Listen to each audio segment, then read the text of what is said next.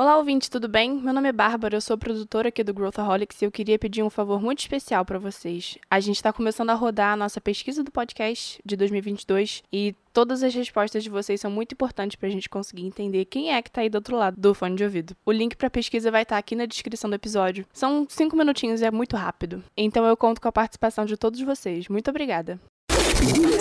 This is Growthaholics.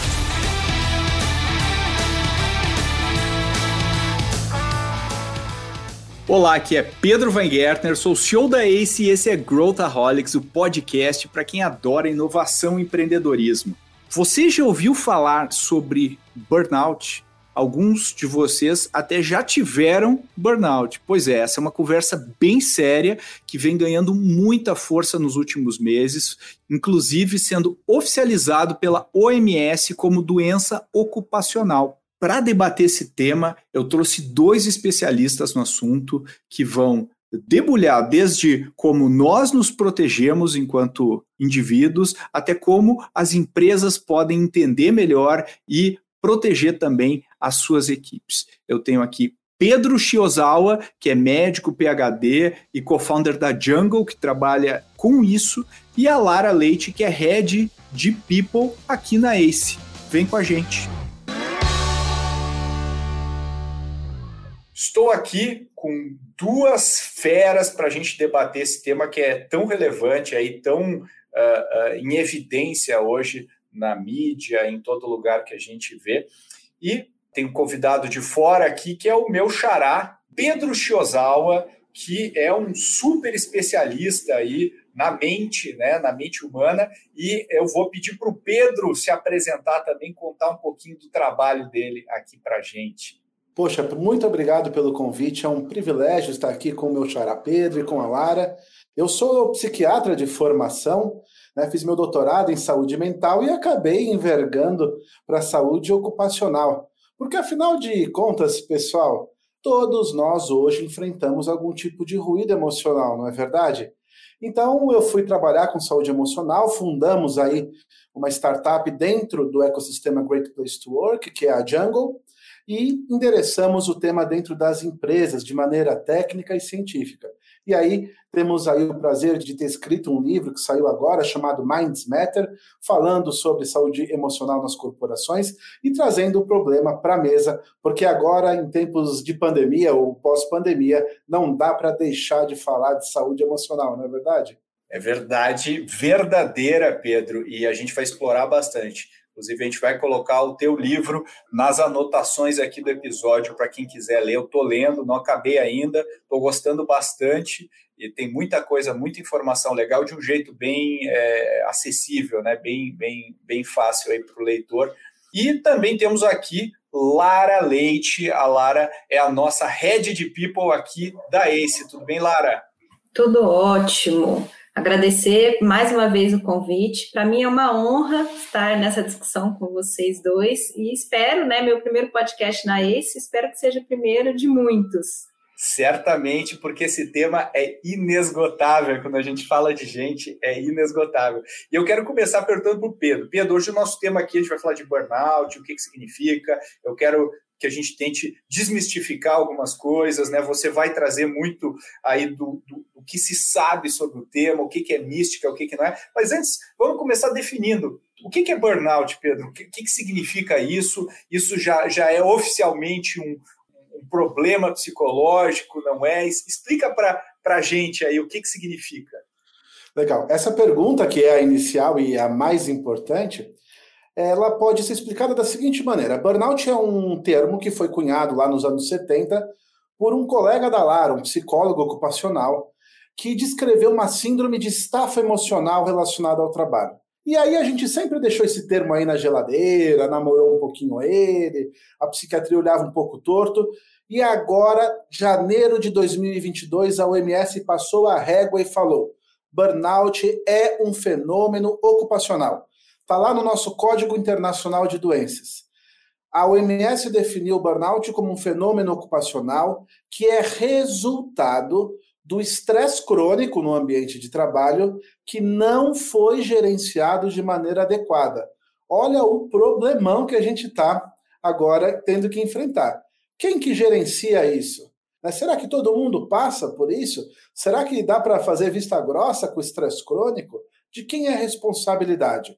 Então, agora, a partir de janeiro de 2022, o burnout está definido como um fenômeno ocupacional intimamente relacionado ao trabalho. Veja que ele não é uma doença psiquiátrica, como depressão ou transtorno de ansiedade generalizada. E isso é fundamental, porque sendo um fenômeno ocupacional, ele é ainda mais de responsabilidade das lideranças e das empresas, não só do médico e do tratamento especializado. E, e quais são os sintomas, é, é, Pedro, do, do burnout para quem está ouvindo?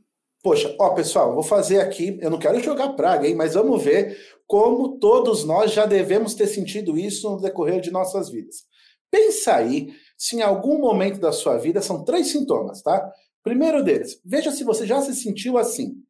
Algum momento da sua vida você ficou muito estafado, muito cansado, sabe? Tanto fisicamente quanto mentalmente. Passou mais de uma semana assim com esse cansaço constante. Esse é um sintoma de burnout. O segundo sintoma de burnout, você tem um certo distanciamento afetivo. O que é isso? Só de pensar no trabalho aquilo já te irrita. Sabe, você fala assim, vamos fazer lá o amigo secreto da empresa. Você fala, que amigo secreto? Eu não quero nem pensar na empresa. Só de ouvir falar o nome, aquilo já me causa uma certa irritação. E o terceiro sintoma, queda da performance. Você vê que não está entregando os resultados da mesma maneira que costumava entregar. Então veja que esses três sintomas, estafa física e mental, queda da performance e distanciamento afetivo, todos nós já talvez tenhamos apresentado em algum momento de nossas vidas e eles são a tríade que define o burnout. Bem legal. Depois eu quero explorar contigo, Pedro, as formas né, que a gente vai atuar, mas eu quero ouvir um pouco a Lara também. É, qual que é a tua visão aí sobre, uh, sobre isso, Lara, daí na, olhando no, no, dia a dia, né? Eu queria só fazer um complemento na fala do Pedro, quando ele traz, né, que foi um psicólogo que criou o termo burnout lá nos anos 70, e ele criou curiosamente, porque ele vivenciou. Então, na verdade, ele estava sob um estresse, ele estava numa sensação de, né, de esgotamento, por um excesso de trabalho, para a gente ver que ele era um psicólogo e qualquer pessoa está sujeita a passar pelo burnout. Né? Então, é, é, o que o Pedro falou, é, a gente já sentiu muito de tudo isso. Então, a gente tem que ter muita atenção. E a minha visão do lado da empresa é que a gente precisa esclarecer, falar no assunto. O que a gente está fazendo aqui hoje é um bem para a sociedade, porque as pessoas precisam conhecer o burnout. Por quê? Porque a gente precisa ajudar na identificação do problema, porque também nem tudo é burnout. Né? A gente não pode generalizar. A gente tem que. Então, a gente tem um papel super importante enquanto profissionais da área de recursos humanos, enquanto líderes. Por isso, a gente precisa conhecer o assunto para a gente ajudar os nossos profissionais. E eu acho que é uma coisa também muito relacionada, né? Eu e o Pedro, a gente já conversou sobre isso, é uma questão cultural. A gente tem que ficar muito atento né, a, a, o que é a cultura de uma empresa e se esses profissionais eles estão enquadrados nessa cultura. Porque se não, não tiver esse, esse enquadramento, o que a gente chama de fit, a chance de haver esse estresse é muito grande. É, o risco é muito maior. É, eu, eu acho, acho que são elementos interessantes para a gente explorar. Você ia, ia comentar, né, Pedro? Que, que, qual, qual a tua visão sobre, sobre essa questão aí do, do, do fit? Eu acho que o que a Lara falou é fundamental. Porque, veja, hoje, a, a, Lara estuda isso há muito tempo também, a gente sempre se preocupou com esse tema, mas hoje burnout, ou preocupação com o burnout ou com a saúde emocional, não pode mais ser vista dentro de um programa de benefício da empresa. Isso tem que ser visto dentro da política, do alinhamento da empresa. Né? Eu, eu, eu digo sempre, tem um exemplo, uma vez um CEO postou: Estou fazendo caminhada. Naquela semana aumentou quatro vezes a participação na academia da empresa. Então, se a liderança se alinha com essa preocupação emocional, aí a gente começa a desmistificar esses temas que ainda são tabu, como a Lara comentou, na sociedade. A gente precisa falar sobre o tema para conseguir alcançar as pessoas, elas podem falar sobre como se sentem, e aí a gente vai criando ambientes emocionalmente mais estáveis. Só um dado interessante, quando a gente fala desse ambiente mais emocionalmente estável, eu não estou dizendo que todo mundo vai ter que virar psicólogo e tratar as pessoas, não. Eu estou dizendo que a gente precisa criar ambientes de confiança, onde a gente pode endereçar questões profissionais e, eventualmente, nortear o segmento com um profissional especializado, né? Acreditava-se, né, antigamente, que o profissional entrava na empresa e deixava a vida pessoal dele do lado de fora, né? Eu separo o que é pessoal, o que é profissional. Não, gente, a gente não separa. Nós somos seres únicos, compostos de problemas profissionais, pessoais, financeiros, e, e a liderança tem que estar muito ligada nisso, porque realmente ela precisa criar o que a gente chama de segurança psicológica e tratar o profissional como uma pessoa. E eu acho que isso tem a ver também com, com, com alguns paradigmas que a gente tem em relação a, ao trabalho, né? E acho que o Pedro fala muito bem isso no, no, livro, né? Que o trabalho não é um, né? A gente muitas vezes não, eu vi, eu tenho a minha vida e eu tenho trabalho e na verdade o trabalho pode ser uma, uma excelente forma da gente se conectar com o nosso propósito, a gente atingir flow, né, obter felicidade no dia a dia. E eu acho que é, é importante essa, essa conexão também. E eu queria te ouvir, Pedro, nesse aspecto, e também perguntar o seguinte para você. A gente, eu também quero ouvir a Lara nisso. A gente viu agora com a, com a, com a pandemia desde 2020, o, né, o, esse tema, se a gente fizer uma busca no Google, tem burnout para tudo que é lado. A pandemia, o, o, o distanciamento exacerbou o burnout ou, ou a gente simplesmente começou a prestar mais atenção para esse tema? Qual que é a sua visão? Legal. A, Lara adiantou esse tema, né? É, na verdade, a questão é super importante, porque, veja, hoje ah, os dados mostram que 80% da população tem apresentado algum tipo de sintoma, ansioso ou depressivo. Olha aí para os teus amigos, colegas, familiares. Será que está todo mundo dormindo 100% bem? Será que a memória está ótima? Será que a gente não está um pouquinho mais irritado com aquele vizinho que nunca acaba a reforma, com o cachorro que late o tempo inteiro, ou com as crianças que estão em homeschooling? São sintomas de ansiedade. Mas isso não tem se convertido em adoecimento, isso é importante. Então, alguns estudos estão mostrando que apesar de a gente estar mais sintomático, a gente não tem adoecido necessariamente mais, justamente porque a gente tem mecanismos de lidar com isso. Qual é o problema? O problema é que as pessoas às vezes não toleram muita coisa. Então, os consultórios têm fila de espera pessoas querendo remédio para dormir, remédio para acordar, remédio para comer menos, remédio para prestar mais atenção, em vez de endereçar isso de maneira mais adequada. Pessoal, durante a pandemia as coisas foram bem difíceis, tem sido muitas adaptações, muitos prejuízos pessoais. Tudo bem a gente ter sintomas. A gente tem que lembrar, como a Lara citou, que nem todo sintoma é doença, que estresse faz parte da vida e que é normal se sentir estressado ou fadigado às vezes. O problema é quando a gente começa a ter prejuízo no nosso funcionamento. Aí precisa acender uma luz e a gente vê onde a gente está. Porque, se você me permite, o burnout ele tem quatro pilares. O problema vai ser ou demanda, ou recompensa financeira, ou recompensa emocional, ou desalinho de propósito, ou a combinação desses fatores. Classicamente, o pessoal acha assim: ah, tá estafado, tá com burnout, diminui a carga de trabalho ou dá aumento. Isso não é assim. Hoje, uma das principais causas de burnout é desalinho de propósito. As pessoas estão sem propósito, não revisitaram a sua jornada, e aí não adianta ganhar bem, não adianta ter um trabalho tranquilo, que você também vai ter um maior risco de adoecimento. A gente tem essa responsabilidade com a gente mesmo, né?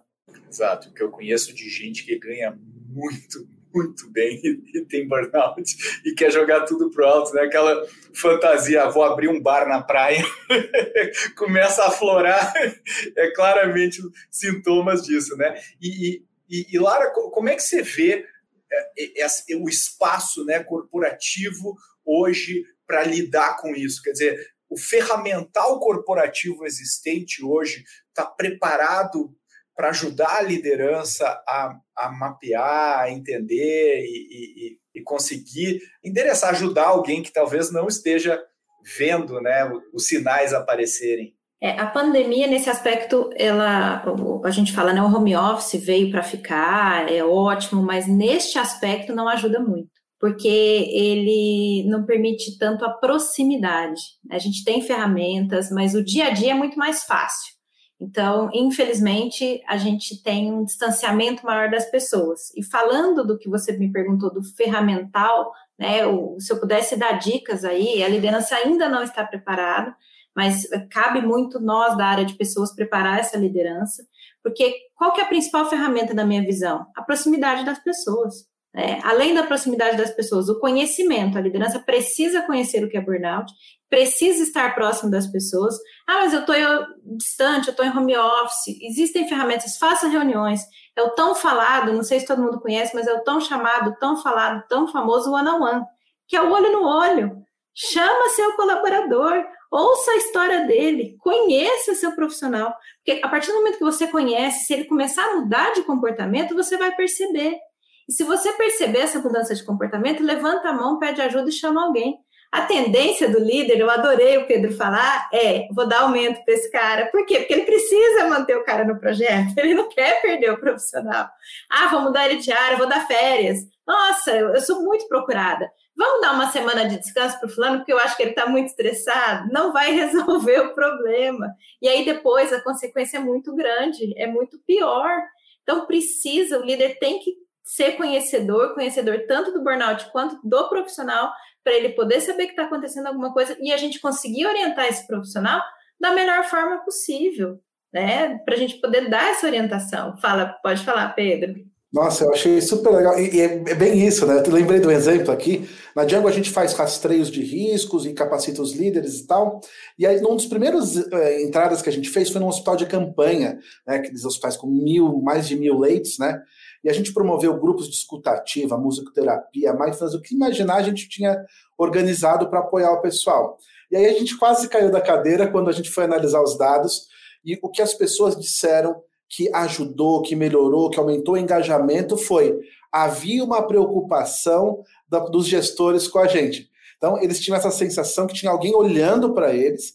Né? Eu sempre lembro que a gente tem dois ouvidos e uma boca, a gente tem que ouvir mais do que fala né? O que é difícil para um psiquiatra, mas a, a gente acaba. A, o fato da gente ter acolhido, ter uma preocupação, ter colocado as pessoas no centro, foi realmente o que trouxe um impacto. E eu acho que é bem o que você está dizendo, né? Como a gente precisa olhar o burnout de maneira única para cada um, dar essa atenção e estar tá disponível, né? Sabe o que, eu sinto que às vezes as empresas fazem? Não estou é, criticando a ação, mas eu acho que tem que ir além, que vai muito do que você falou. Ah, eu vou comprar uma plataforma de meditação e vou oferecer para todo mundo. É muito mais do que comprar uma plataforma de meditação. É, eu preciso. Será que as pessoas sabem o que é meditação? Será que as pessoas sabem o bem que a meditação faz? Eu preciso ensinar primeiro, eu preciso mostrar. E outra, Mundo de chocolate. O ideal é que todo mundo faça exercício físico, coma bem, tenha uma boa saúde financeira, goste do trabalho. Este não é o mundo real. Então, se eu conhecer a pessoa, eu vou poder ajudá-la a ter um meio termo entre vida pessoal e vida profissional. E aí a pessoa que vai saber aquilo que é bom para ela, aquilo que faz bem. Então, a pessoa vai saber que ela precisa acordar de manhã, tomar um bom café, fazer um bom exercício. Se ela não conseguir, ela vai fazer de outro jeito. Ela vai saber se a meditação antes de dormir vai fazer ela não ter insônia. Então, não é eu simplesmente oferecer só plataformas. Não, eu preciso conhecer a pessoa e eu preciso ajudá-la a achar essa válvula de escape. Todo mundo tem que ter uma válvula de escape. É, é, como, é como combater sobrepeso comprando esteira, né? Tem esteira aqui no prédio, acho que eu nunca desci, não sei nem onde fica. Então, quer dizer, é um trabalho mais amplo, né? Eu lembrei de, uma, de um caso de uma paciente, ela tinha um alto cargo de, de liderança, e ela decidiu que ela queria ter uma filha, né? Esse caso me marcou, porque eu falei, ah, legal, né? Então ela pediu demissão. Aí o CEO deu aumento para ela, falou, não vai embora, a gente gosta muito de você. Aí ela começou a ter crise de ansiedade, que só se agravaram porque a equipe fez uma festa e falou: não vai embora, você é muito importante para a gente. Aí o negócio desandou. Então, olha só como a gente, munido da melhor das intenções, às vezes toma algumas medidas ou tenta considerar, e aí o tiro sai pela culatra, né? Eu, eu, acho, eu achei muito, muito interessante é, isso que vocês falaram. Eu fiquei pensando aqui, né? Obviamente a gente não, não, não pode entender o burnout isoladamente, né? Porque não existe só o burnout, né, que nem quando a gente fala de Covid, né, tem as comorbidades aí. Então, se a pessoa tem uma tendência à depressão, se a pessoa tem alguma outra doença mental, a minha pergunta para você, a Pedro e, e Lara, para vocês, é o que, que pessoas têm uma propensão maior ao burnout, né? Eu acho que é, é, o, sei lá, personalidade tipo A. O que, o que, que faz uma pessoa ter, o, ter o, o essa é, para ela ficar mais atenta ainda? Pedro, essa é uma super pergunta, porque na verdade, dividindo isso, o, o, burnout por si só também é um fator de risco para adoecimento, né? Então a gente sabe em alguns estudos que 53%, 55% das pessoas com burnout grave podem desenvolver complicações como depressão. E aí o negócio se complica. Mas a questão é, se a gente entende o burnout, então, antes do burnout, como um estresse crônico que não é gerenciado de maneira adequada, vamos pensar que resiliência, que capacidade de adaptação, que capacidade de planejamento são todos fatores de risco para desenvolver uh, a estafa, uma vez que a gente não endereça isso de maneira adequada. E aí você faz uma pergunta para as pessoas: você tem um hobby? Você tem um tempo que você gasta com você? E aí você vai ver, a Lara sabe melhor que a gente, a gente pergunta para os nossos pacientes. O que, que você gosta de fazer? A pessoa nem sabe te responder o que ela gosta de fazer. Ver Netflix. Pessoas, é, exato. Eu gosto de ver Netflix ou ouvir música. Todo mundo gosta de ouvir música. Mas o que, que você gosta? A pessoa nem lembra mais o que ela gosta de fazer, porque ela acorda, trabalha, vai dormir e fica num automatismo, esperando que de alguma maneira ela vai achar felicidade. Quando passar o Covid, serei feliz, né? Você disse, quando abrir uma barraquinha na praia, vou realmente encontrar meu propósito. E não, a gente tem que assumir as coisas que a gente pode fazer hoje né, para incorporar mais saúde na nossa vida. Então, acho que as pessoas que têm maior risco são as pessoas que endereçam menos esse, esse tema. Não é uma questão só de vulnerabilidade. A gente tem essa responsabilidade, né? Esse é até um tema para um outro podcast, mas a gente vem de uma geração cada vez menos resiliente, né? Com menos tolerância à pressão, é, com uma maior ansiedade pelo resultado e, e, resultados rápidos, que isso não vão ser atingidos, com menos tolerância à frustração. E aí eu acho que a propensão é muito maior ao burnout. Né? No nosso mundo bunny hoje, né, que é um mundo frágil, ansioso, não linear e incompreensível, né? A gente se apaixona na quinta-feira e na segunda já acabou o relacionamento. É um mundo muito acelerado. Hoje, as pessoas que têm mais chance de terem algum tipo de ruído emocional são pessoas mais jovens, né? São pessoas que tiveram aí uh, talvez menos estressores do que outros e hoje adoecem mais. Eu sempre lembro, meu avô pegou um navio há 100 anos atrás, veio para o Brasil, virou quase escravo aqui. E hoje, se acabar a luz em casa, eu tenho um colapso nervoso. Né? Então, eu acho que, como a Lara apontou, também historicamente, a gente tem reagido um pouco uh, mais precariamente ao estresse. Né? A gente tem ouvido mais sim do que não, e isso tem mudado aí pessoas talvez um pouco mais vulneráveis. Né? Eu, eu concordo bastante, né? E, e, se a gente for se a gente for pensar aqui sobre um, o meu autoconhecimento como uma ferramenta para lidar com isso, porque eu acho que boa parte das pessoas vivem no modo meio zumbi, né? Ou seja, não tem uma vida examinada, né? Ou seja, não parou para olhar para si, para sua vida, como você falou, para os seus hobbies, o que, que eu gosto, o que, que eu não gosto, e, e elas acabam sendo vitimadas por algo que as pega de surpresa e não necessariamente ela consegue identificar os sinais vindo, né? E opa, peraí, vou ter que dar uma aqui, pô, vou ter que colocar um pouquinho mais de, né, o meu hobby aqui, vou ter que tirar uma manhã. Esse tipo de autogestão não é algo uh, uh, usual, né? E também é algo que pode ser encarado, né, no meio corporativo como, pô, esse cara aqui tá né, tá folgado ou coisa assim. Como administrar isso na visão de vocês? Assim, como, como lidar com esse autoconhecimento, uh, uh, prestar atenção aos sinais, né, e ao mesmo tempo cadenciar e gerenciar uh, as coisas para evitar isso, independente da responsabilização da empresa, né? Agora pensando na, na gente como indivíduo. Então, eu estou falando muito, mas o, eu acho interessante essa questão porque Veja, tem alguns sinais maiores, né? Então, se a gente pensar, eu, eu queria deixar quatro sinais de alerta, eu não quero que todo mundo saia clinicando ou medicando todo mundo, mas vamos pensar em quatro sinais de alerta que a gente pode olhar para os nossos familiares, no trânsito, falar, poxa, essa, acho que essa pessoa está com algum tipo de sobrecarga emocional. O primeiro deles é falha de memória, né? Então, esquecimentos. Sabe, você vai no mercado, esquece que duas, três vezes. Esquece o número de telefone, esquece o nome da pessoa, esquecimento é um sinal de sobrecarga. Um segundo sinal de sobrecarga importante é a estafa e fadiga constante, né, que também é um sintoma do burnout. O terceiro sinal de esquecimento, isso é muito importante, é a irritabilidade, gente. Vai dar uma volta de carro hoje, todo mundo buzinando, é o inferno, né? Então, irritabilidade. E o quarto, e talvez mais importante, é alteração do sono. Né? Dificuldade para pegar no sono, ficar acordando muitas vezes à noite.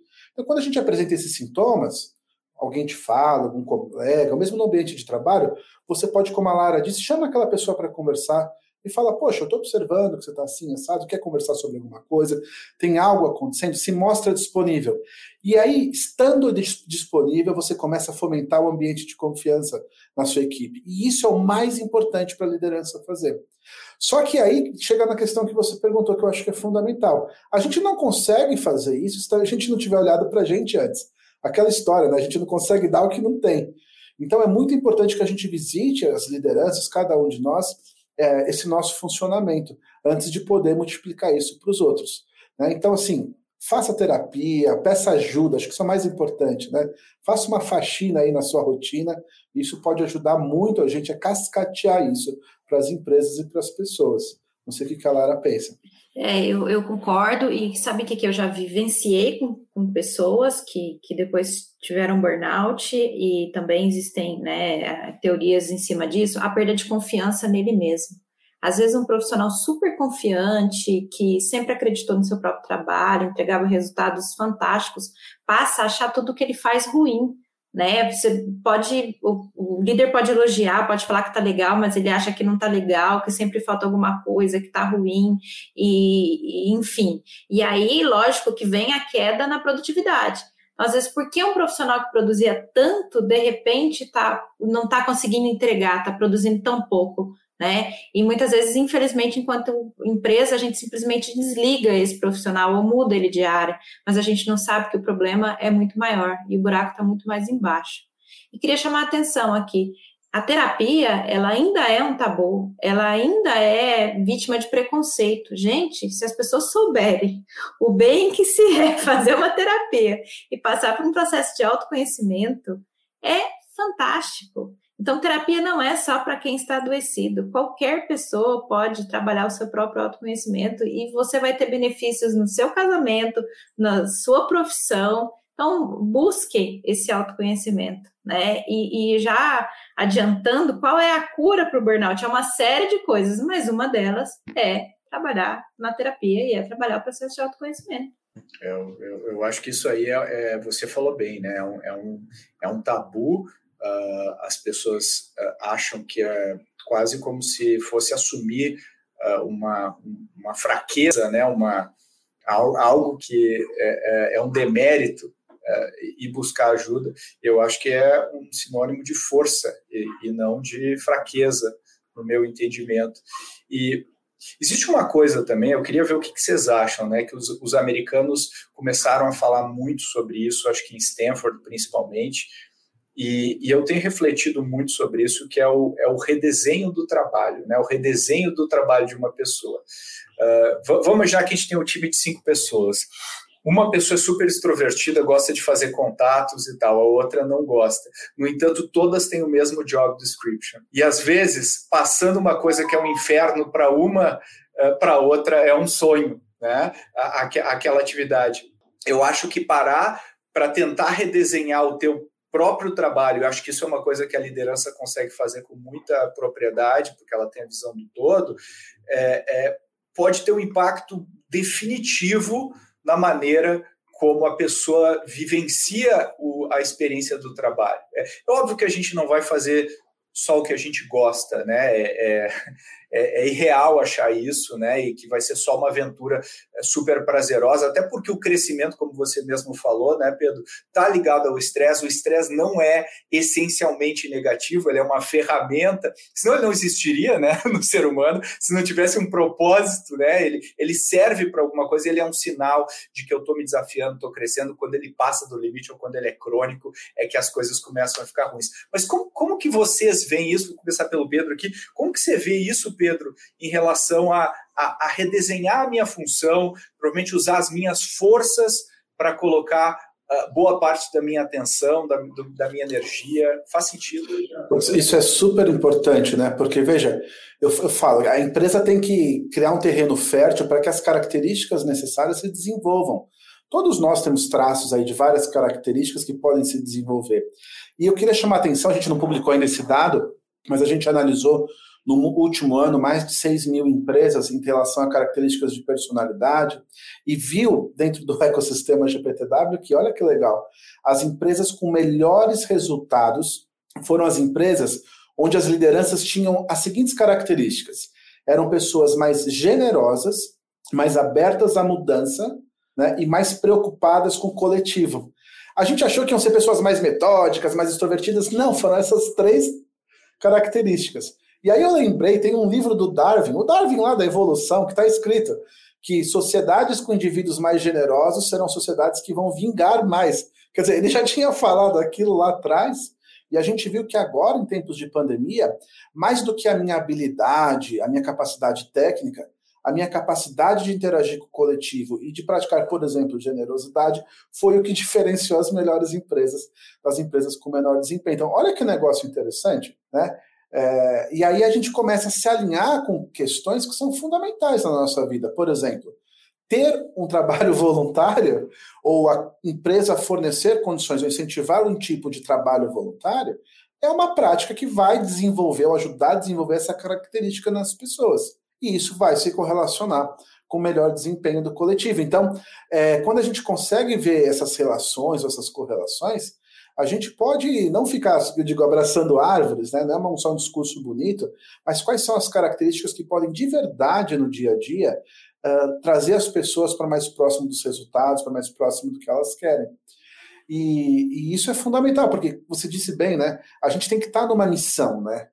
a demanda é difícil, hoje faz parte da nossa vida, mas se a gente não está numa missão, poxa vida, a gente fica lá no piloto automático, a gente não se engaja. Eu lembrei daquele exemplo famoso que o presidente, o Kennedy, foi lá no Cabo Canaveral antes do homem ir para a Lua e tinha alguém limpando o chão, faxinando tudo com super cuidado e chamou a atenção do presidente que disse assim: Nossa, por que você está limpando tudo com tanto cuidado?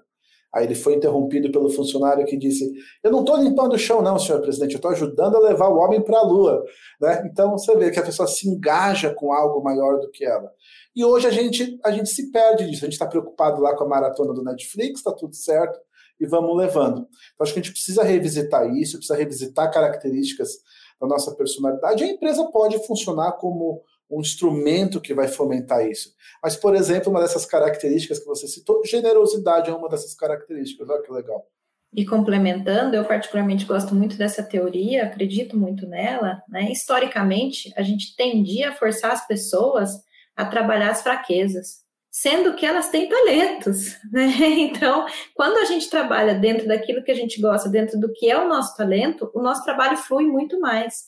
Quando a gente faz algo que não está relacionado ao nosso talento, é muito mais difícil, a gente despende muito mais energia. Como você falou, é óbvio que a gente não vai fazer só coisas que a gente gosta, mas por que não as lideranças não incentivarem e colocarem as pessoas, né? Eu tenho uma gama de, de coisas para entregar, então eu tenho que ter uma equipe multidisciplinar onde eu consiga colocar cada um no seu talento. Isso é importante também. Quando o líder vai formar a sua equipe, ele tende a ter pessoas iguais. E não, a gente tem que ter pessoas diferentes, porque as pessoas têm características e talentos diferentes. Então, é colocar cada um no seu talento. Vai ser muito mais produtivo para a empresa e vai ser muito mais benéfico para o funcionário e a chance de se desenvolver um burnout muito menor.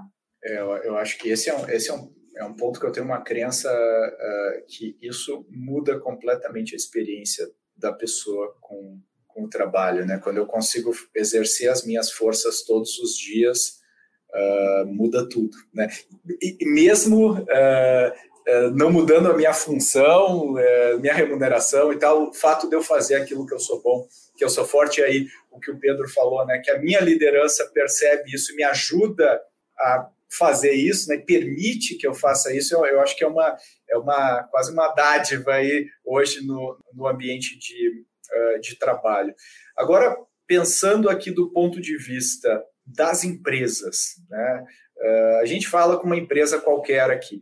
Como que eu consigo diagnosticar, agora olhando todo, e aí, Pedro, você que olha o todo, né, normalmente aí na, na, nos negócios, quais são os sinais corporativos, daí não individuais, é, é o absenteísmo, é o, o, que, o que, que nos dá uma, um, um indício de que a gente está tendo um problema uh, provavelmente relacionado ao burnout? Legal, Pedro, essa é uma excelente pergunta, né? E, e não tem uma resposta fácil para isso, mas a gente pensa em alguns indicadores maiores. Por exemplo, turnover de funcionário é um indicador super importante.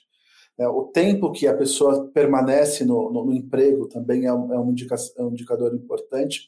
E falta, a pessoa acha que, ah, o CDF, né? Quanto lá tem de afastamento por alguma questão mental? Isso não é tão importante quanto a gente acha. Porque o problema do burnout é que a pessoa não sabe o que está acontecendo. Então, ela está presente na empresa, está tentando trabalhar, está queimando lá os neurônios para tentar entregar um resultado e não está conseguindo. E isso sobrecarrega os demais. Então, se a pessoa estivesse fora, a gente fala, tá fora ali da empresa, vou seguir esse colaborador. Não, a gente, ele nem reconhece que ele está em adoecimento. Então, o presenteísmo é algo dificílimo de medir, né? Mas a gente começa a ver ruídos na equipe, a gente começa a ver turnover de lideranças e a gente tem que tomar muito cuidado, porque às vezes a gente faz esses mapeamentos, a gente vê que o problema é o líder, né? Que começa a sobrecarregar as pessoas. Então, não, não vamos achar que a pessoa vai se afastar por um sítio psiquiátrico, não ela vai inflamar o corpo, ela vai ter descompensar a pressão às vezes, às vezes ela tem mais infecções, ou ela está trabalhando, que é o que acontece, sem saber o que está acontecendo e tendo quedas de produtividade e tomando decisões erradas. O que eu tenho de paciente que abandonou o emprego, mudou para o interior, não sei o que eles mudou para o interior, mudou para o interior, sabe, voltou para casa dos pais, porque, como a Lara disse, acha que não, não dava mais, que não era para ele aquilo, sabe? E aí a gente acaba vendo como reflexo macro na empresa uma troca grande de, de, de pessoas, um pouco tempo de trabalho, não são aquelas empresas que as pessoas ficam muito tempo, né? E o presenteísmo marcante, então equipes sobrecarregadas, né, com uma percepção de má gestão né, e mau desempenho nas equipes, e não é o cara que vai se afastar propriamente dito. Então, às vezes, é difícil reconhecer esse colaborador. Porque quando ele chega lá para a saúde ocupacional, chega lá para a Lara, passa lá comigo, já foi identificado alguma coisa, mas e antes? Qual foi o estrago que ficou no caminho, né? Eu acho que as pesquisas nos ajudam, né? Eu acho que a ferramenta ajuda bastante. Então, boas pesquisas de clima, bem analisadas, pulses, é, um uma bom processo de entrevista de desligamento e você passar a analisar e cruzar esses dados, né, e ver se tem alguma situação comum porque as pessoas estão saindo da empresa ou como está o clima, se o clima mudou muito de, de um prazo para outro, também pode ser um ponto importante de atenção e uma ferramenta para as empresas usarem. Essa, essas ferramentas de pulse com, com mais frequência, onde as pessoas dizem como elas estão sentindo, vocês acham que podem ser uma podem ser uma ferramenta útil para diagnóstico? Eu acho que não só ela, isolada. Se ela for uhum. usada de forma isolada, não. Mas se a gente conseguir fazer o que a gente conversou aqui, ter aquele acompanhamento, aqueles one-on-ones, estar próximo das pessoas, do líder ciente do que é um burnout, e aí sim eu acho a pesquisa de pulse importante. A gente, por exemplo, a gente usa não só alguns rastreios para burnout, mas a gente, por exemplo, tem alguns algoritmos de inteligência artificial para analisar discurso e texto. Isso é super interessante, né? Porque hoje já existem algumas metodologias que analisam até o, o risco de adoecimento, né, o, o, o, tipo de fala, o tipo de palavra, o número de pronomes, assim por diante, para, claro, combinado e bem analisado, trazer aí pelo menos a preocupação para as equipes. Porque é aquilo, né? A gente não descompensa da noite para o dia as equipes vão dando sinais, a gente vai dando sinal, que nem um carro, antes de quebrar, ele solta uma fumacinha, tem algum sinal de alerta, e a gente aí atua na prevenção. Mas eu acho que em relação à prevenção, o mais importante é realmente o estabelecimento do ambiente de confiança nas equipes. Na verdade, está estimado, tem uma pesquisa de 2018, se não me engano, que mostra que para cada 10% que você melhora ou habilita mais o gestor em saúde emocional reduz 16% a chance de burnout. Então, olha que legal, tem uma relação muito importante, em, como a Lara disse, em treinar o olhar das pessoas, em fomentar esse ambiente de escuta e mapear, eventualmente, com ferramentas, né, as equipes. É, e, e, ouvindo vocês, né, pensando aquela, aquela lógica do primeiro, né, no, no avião lá, primeiro coloca a máscara em você, depois na, na criança, né, eu, eu acho que líderes que estão muito pressionados e, e também estão burnoutando aí, provavelmente vão ter um reflexo na, nas suas equipes como uma cadeia, né? Em cadeia eles vão, vão propagar isso. Então, começando pela, como você falou, né? Às vezes o problema está na liderança maior da empresa e não ficar procurando dentro da, da, da equipe, né? É, eu, eu, lembro uma vez numa empresa, a gente fez um treinamento, aí o, o, gestor falou assim: aqui não tem ninguém com burnout, tem? Aí ninguém falou nada, né? Falei, é bom que não tenha. Foi, foi meio enviesada essa pergunta. É, é, que nem aquela. Aqui não duvido que tenha alguém mais humilde do que eu nessa sala. Né? É, é aquela coisa que, que acaba saindo às vezes. E, e quando a gente uh, olha, tem setores, né? Assim, tem, tem tipos de negócio, e aí agora entrando um pouco no, no nosso mundo, né? No mundo das startups, uh, que é, é, as startups estão no extremo da execução, né? elas precisam executar, precisam entregar, ah, tem, tem aquela coisa, é muita pressão realmente uh, pelo modelo, pela, pela estrutura do negócio, né? E existem, uh, uh, né? Como que a gente consegue introduzir isso numa, né? Pensando numa situação normal de temperatura e pressão, numa empresa mais tradicional, mas como que a gente consegue fazer isso num ambiente em absoluta ebulição, é, recheado de incertezas por todos os lados, mudanças né, de planos constantes, mercado absolutamente assediando as pessoas, isso também ampliando o turnover. Como lidar com o burnout no ambiente de né, uma, uma, uma, um liquidificador aí, em termos é, práticos? na minha visão, existem pessoas aptas para trabalhar nesse ambiente, existem pessoas que não estão. Que não estão, que vão sofrer, se, se, porque elas estão acostumadas com outro tipo de ambiente, e elas gostam de um outro tipo de ambiente. Então, vai aí uma dica para a equipe de recrutamento e seleção fazer um trabalho com a liderança, porque precisa ser identificado muito essas características, né? De, de será que a pessoa está, ela quer vivenciar esse ambiente? Porque, gente, é um mundo que você literalmente troca o pneu com o carro andando. Você quer trocar o pneu com o carro andando? Isso vai te fazer bem, isso vai te fazer feliz para um propósito maior. É lógico que a gente tem um propósito para fazer isso, né? Então, é, falando com a pessoa, a pessoa tem que conversar com ela mesma e ver se aquilo ali vai ser um ambiente propício para ela e as lideranças, às vezes, né, vão muito na, naquela pessoa tem uma hard skill muito boa, mas às vezes ela não tem a soft skill adequada para aquele ambiente, então isso precisa também ser muito bem avaliado. E eu concordo em número, gênero e grau, e, e se a gente for lembrar que também nem, nem, nem, tudo é, é para o lado ruim, né? Esse avanço, essa ansiedade, essa coisa acelerada que a gente tem hoje, também gera ferramentas que vão ajudar a gente a enfrentar essas dificuldades. Por exemplo, Hoje, se a gente for pensar de maneira global, tudo que a gente usa como fundamental no dia a dia não tem mais do que 15 anos. Por exemplo, o smartphone, as ferramentas online de conversa, é, os recursos é, de computação que a gente usa no trabalho, aplicativos para desde pedir comida até se locomover. Então, por um lado, se as coisas se aceleram e são muito mais dinâmicas, elas também vão dando ferramentas para a gente se adaptar a esse dinamicismo. Ontem eu fui dar aula lá na faculdade e precisava levar um pendrive. Tiraram sarro de mim. O que você vai fazer com esse pendrive aqui, né? E eu falei, poxa, é mesmo, né? O pendrive ficou coisa do passado. Mas aí você fica ansioso porque você não sabe mexer na nuvem. Mas a nuvem não veio para te trazer ansiedade, ela veio para te trazer uma resposta, para facilitar a tua vida. A gente também precisa ir revisitando e aprendendo coisas novas para se adaptar para esse mundo que não volta. Eu fico imaginando quem tem filho pequeno, né? Não adianta falar que aula de lousa é bonito. Eles não conseguem mais prestar atenção numa aula de lousa.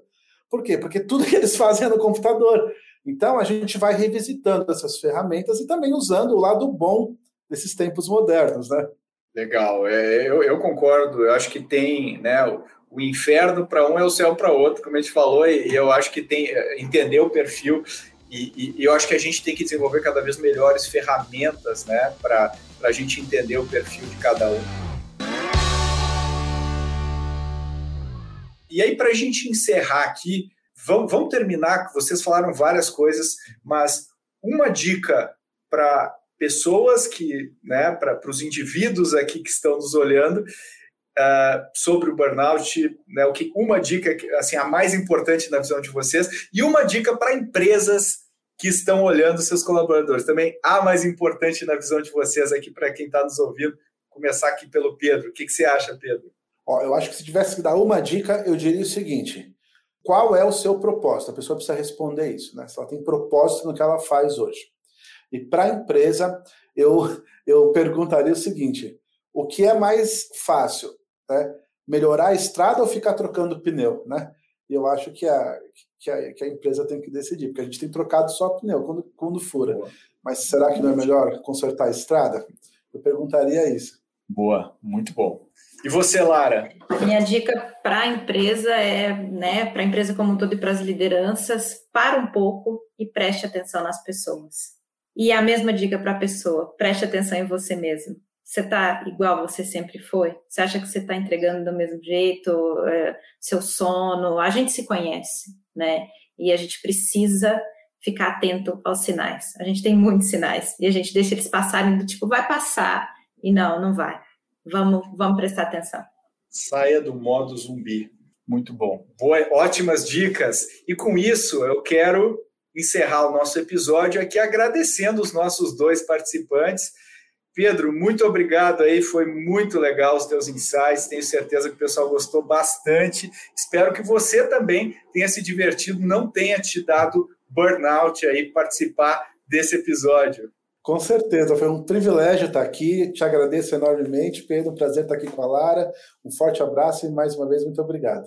Legal. E obrigado, Lara. Primeiro de vários. Espero que a sua experiência também tenha sido legal. Foi muito boa, aprendi muito com o Pedro. Prazer, Pedro, te conhecer e agradecida aí pelos ensinamentos. Se você quiser saber mais sobre o papel da liderança na saúde do colaborador, dá uma olhada no episódio 111 do Growthaholics. Lá a gente mostra os piores erros que um líder pode cometer. Outro bom episódio é o terceiro episódio da Mentoria Express, um dos nossos spin-offs do ano passado. Lá a gente fala em 15 minutinhos sobre o equilíbrio entre produtividade e bem-estar. É um episódio com insights muito ricos sobre como lidar com isso. Novamente, se você tem dicas ou gostaria de conversar com a gente sobre o podcast, manda uma mensagem para podcast@goace.vc. A gente adora ler as suas mensagens e promete que responde todas elas. Se você quer ajudar o Growthaholics, eu queria te pedir duas coisas. A primeira é avalia com cinco estrelas esse podcast, tanto no Spotify quanto no Apple Podcasts. Isso ajuda bastante nos rankings. E manda para uma pessoa que pode se beneficiar desse conteúdo. Isso ajuda a gente a chegar a mais pessoas e ajudar mais pessoas aqui com Growthaholics. Até o próximo episódio.